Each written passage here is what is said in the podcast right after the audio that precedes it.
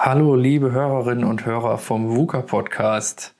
Heute Morgen, beziehungsweise heute Mittag oder heute Abend, wann auch immer ihr den VUCA Podcast hört, werdet ihr euch sicherlich wundern, warum ich denn jetzt hier ein ganz normales Intro einspreche. Ja, Roland und ich haben es diesmal äh, in der ganzen Zeit unserer bisherigen VUCA Podcast Karriere nicht geschafft, einen Podcast vorzubereiten für euch. Und äh, weil wir euch aber in die neue Woche nicht ganz ohne Inhalt starten lassen möchten, haben wir uns überlegt, was können wir denn jetzt senden? Was können wir euch mit auf den Weg geben? Und äh, wie einige von euch sicherlich wissen, sind äh, Roland und ich ja gemeinsam daran beteiligt, äh, hier in Mörs ein TEDx-Event auszurichten. Das TEDx Mörs-Event hat im letzten Jahr seine Premiere. Im kommenden Jahr werden wir die zweite Ausgabe hier stattfinden lassen. Und äh, in der ersten Ausgabe hatten wir einige sehr schöne und sehr inspirierende Vorträge hier in Mörs. Und äh, einen ganz besonderen Vortrag, äh, der uns äh, sehr gefallen hat, den haben wir heute für euch ja, hier im VUCA Podcast. Der Vortrag trägt den Titel Nachdenken als Wettbewerbsvorteil. Der Vortragsredner ist Thorsten Sachtier, ein sehr kluger Mann, der, wie wir finden, es wirklich schafft, die Leute zu fesseln und auch sehr geordnet und sehr sinnvoll seine Gedanken transportieren kann. In diesem Sinne, wir wünschen euch viel Spaß damit, viel Freude. Ähm, hoffentlich könnt ihr das eine oder andere aus dem Talk mitnehmen. Und ähm, ja, in zwei Wochen hören wir uns dann hier an gewohnter Stelle wieder mit zwei Personen. Da werdet ihr dann wieder die Stimme von Roland hören können. Und äh, ja, in dem Sinne, alles Gute für euch, einen schönen Start in den Tag oder vielleicht auch einen schönen Start in den Feierabend. Wie auch immer, bleibt uns gewogen. Bis bald. Ciao und viel Spaß. VUCA Podcast. Der Generationen-Talk über die Welt von morgen. Mit Roland Donner und Noel Schäfer.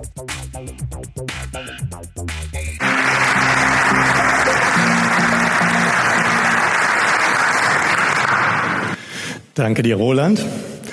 Hallo zusammen. Roland hat schon angekündigt, es passiert unglaublich viel in der Welt heute. Die einzige Konstante im Universum ist die Veränderung. Das hat schon der griechische Philosoph Heraklit gesagt. Und damit ist er aktueller denn je. Alles wird komplexer, die Welt wird schneller, undurchschaubarer, es gibt immer mehr Möglichkeiten, aber es ist extrem schwierig, den Überblick zu behalten. Das wirft unglaublich viele Fragen auf. Was passiert da gerade? Warum passiert es? Ist das relevant für mich? Was muss ich denn jetzt tun? Das sind alles Themen, die einem durch den Kopf gehen. Und diese Fragen bauen Druck auf. Druck mitzuhalten im Wettbewerb, Druck aber auch gegebenenfalls eine Spitzenposition zu behalten oder weiter auszubauen, um sich eben gegen den Wettbewerb zu sichern. Das alles mündet in ganz großem Druck und Unsicherheit weil nämlich keiner mehr wirklich den Überblick hat über das, was es alles möglich ist und was es da gibt und wie man damit arbeiten sollte. Trotzdem habe ich mich immer mal wieder gefragt, warum schaffen es dann aber große Unternehmer wie ein Elon Musk von Tesla oder ein Jeff Bezos von Amazon in relativ regelmäßigen Abständen vollkommen neue, innovative Ansätze rauszubringen und damit sogar Branchengrößen das Leben schwer zu machen und ja auch selbst zu Größen geworden zu sein. Wie machen die das? Das habe ich mich immer wieder gefragt, insbesondere wo ich in der Praxis oftmals eher das Gefühl habe, dass Aktionismus vorherrscht. Ich sehe gestresste Menschen, Menschen unter Druck, ob gefühlt oder real ist nochmal eine andere Frage die rumrennen wie blöd. Die Trends hinterherlaufen, Podcasts sind ein ganz großes Thema im Moment, was Trends hinterherlaufen angeht, ähm, die voreilige Schlüsse ziehen, die überhaupt nicht mehr wissen, wo oben und unten ist und einfach nur laufen. Dann habe ich irgendwann im Radio die Songzeile gehört, but I'm only human after all. Und das hat mich zum Denken gebracht, denn I'm only human after all, ich bin doch auch nur ein Mensch und da hat es bei mir Klick gemacht. Denn was heißt das eigentlich? Aktionismus ist ein ganz normales Verhalten des Menschen. Zu viel wahrgenommener Stress setzt das Gehirn gleich mit einer Bedrohung und signalisiert dem autonomen Nervensystem, dass das auf Autopilot schalten soll. Autopilot, das heißt in dem Fall Stressreaktion, das klassische Kampf, Flucht oder Todstellen und einfach alles abschalten, was unnötig ist. Alles abschalten, was unnötig ist. Ja, das ist die Verdauung, das kennt man. Aber das ist dummerweise auch das rationale Denken, weil es einfach anstrengend ist und weil es Energie kostet. Jetzt ist aber die Frage, wenn ich schon gar nicht klar denken kann, wie soll ich denn dann eine Chance gegen meinen Wettbewerb haben? Das heißt, der erste Schritt, um überhaupt über das Denken zu einem Wettbewerbsvorteil zu kommen, das ist den Autopiloten auszuschalten. Und die Frage ist, wie kriege ich das hin? Und es geht tatsächlich sogar sehr schnell, wenn man eins weiß. Wenn das autonome Nervensystem die Stressreaktion losfährt und den Puls hochdreht und die Atmung hochdreht, dann können wir nicht mehr klar denken. Aber Puls und Atmung sind eng verzahnt. Das heißt, wenn wir bewusst langsam und ruhig atmen, dann können wir es hinkriegen, wieder klarer denken zu können. Und das funktioniert sogar in einer Vorstandssitzung unter totalem Zeitdruck, was Entscheidungsfindung angeht. Zum Beispiel, indem man einfach vier Sekunden ganz langsam einatmet und dann acht Sekunden zum Beispiel aus.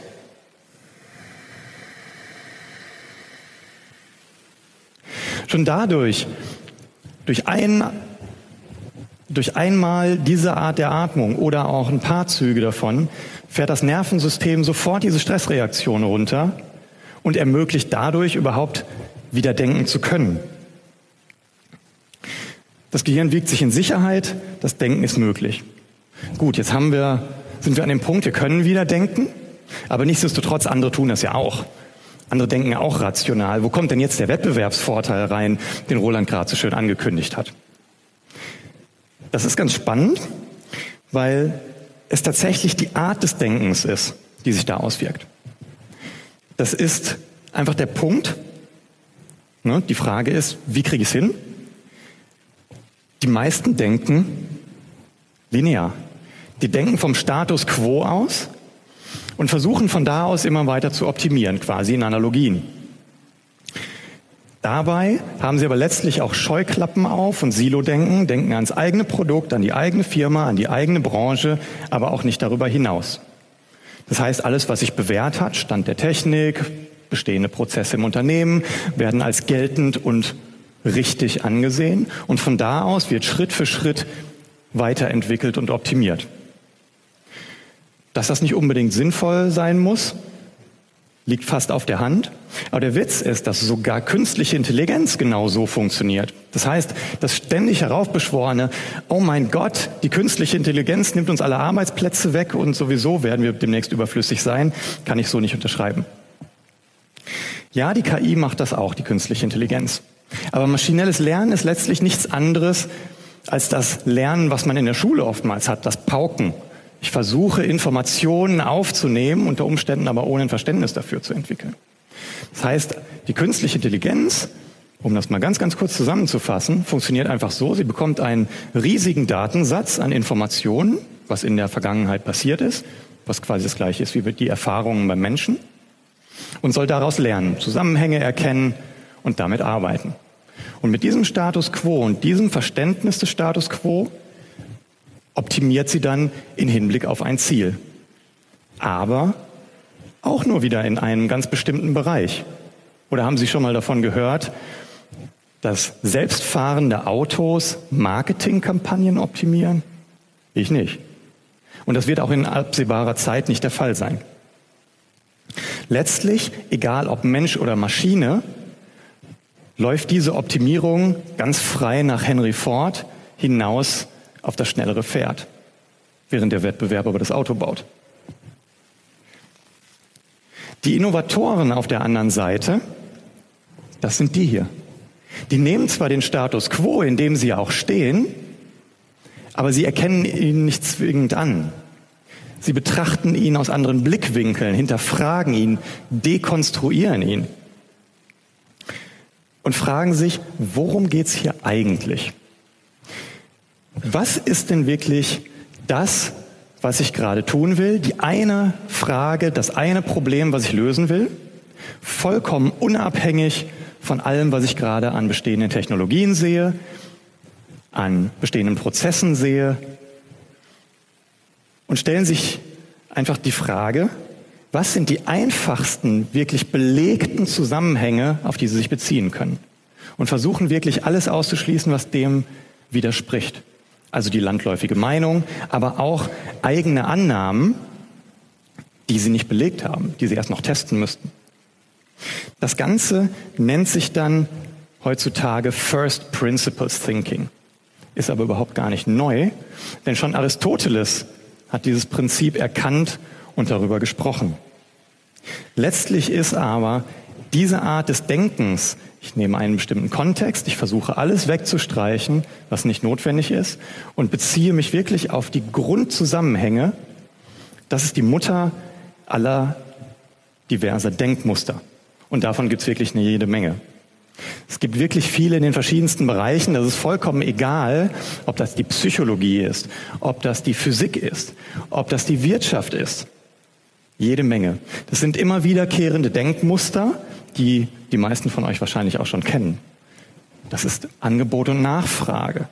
Im Marketing ist es sowas wie der Vertriebstrichter, also die Phasen, die ein Kunde durchlaufen muss, bis er wirklich zum Kauf kommt und kauft. Das sind aber auch Sachen wie das Pareto-Prinzip, das die meisten von euch wahrscheinlich kennen, also die 80-20-Regel.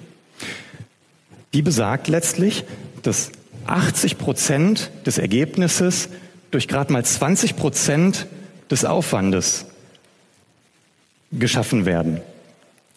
Und das ist wieder ein Konzept, was man auf ganz viele Bereiche im Leben übertragen kann. Das sind wirklich die, die kraftvollen, die starken Modelle, die man im Kopf haben kann. Ausgestattet mit diesem Blick für das Wesentliche rekonstruieren diese Innovatoren dann mögliche Lösungen einfach von Grund auf neu, also von dieser belegten Basis. Ein schönes Beispiel, finde ich, ist dabei Elon Musk, der Gründer von Tesla, der die Vision hat, Menschen auf den Mars fliegen zu lassen. Das ist eine ganz spannende Vision, weil er sagt, wenn irgendwann mal die Aliens kommen, dann sollten wir vorbereitet sein. Lass uns doch schon mal damit anfangen. Jetzt hat er aber sehr schnell festgestellt, dass ein Raketenflug sehr, sehr teuer ist. Hat sich auf dem Markt umgeschaut nach günstigeren Alternativen, hat auch vielleicht günstigere Anbieter gefunden, hat aber festgestellt, viel günstiger wird's eigentlich nicht.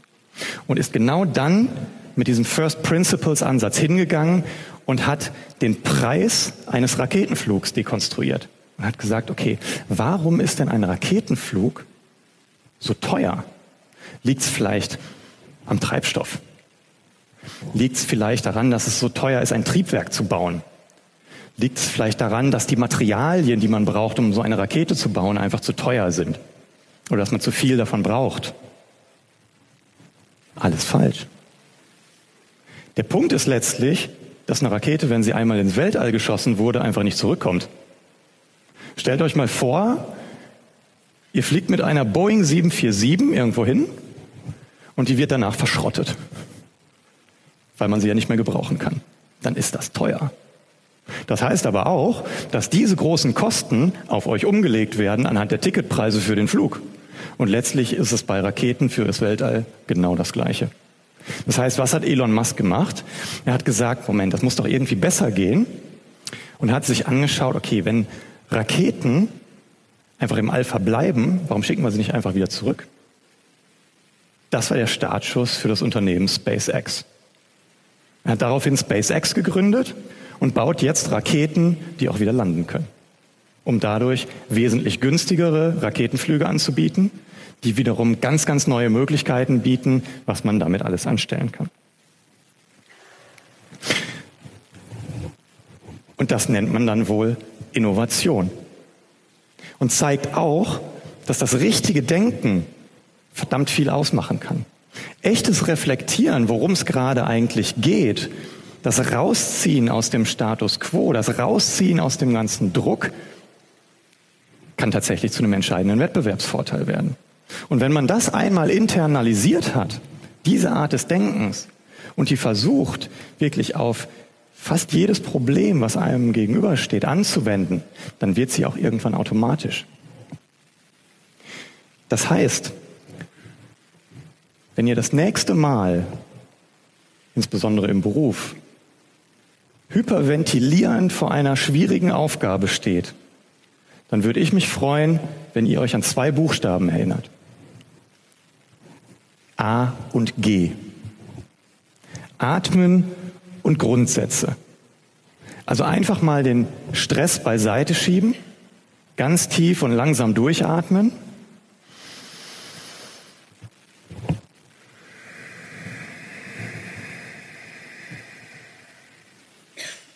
Und dann einfach fragen, worum geht es hier eigentlich gerade? Was ist denn wirklich das Grundproblem beziehungsweise die Grundfragestellung, die ich gerade versuche zu lösen? Und vor allem auch, welche Denkmuster oder auch mentale Modelle, wie man sie nennt, habe ich denn im Kopf, die ich irgendwie mit diesem Problem in Verbindung bringen kann, was mir eine Leitlinie gibt, einen, einen Rahmen, in dem ich weiterdenken kann, damit ich selber nicht so viel Energie darauf verwenden muss, wirklich bei Null anzufangen. Und je mehr dieser Modelle ihr im Kopf habt, desto besser wird euer Blick auf die Wirklichkeit und damit auch das Verständnis für euer Problem.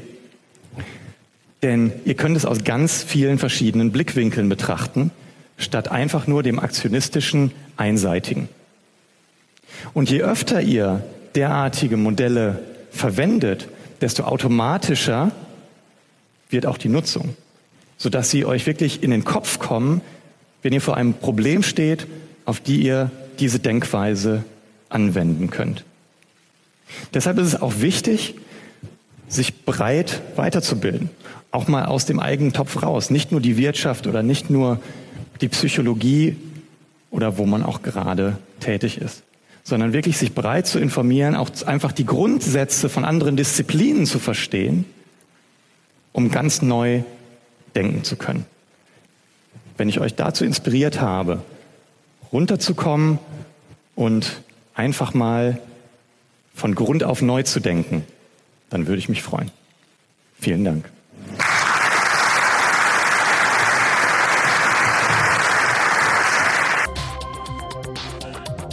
VUCA Podcast.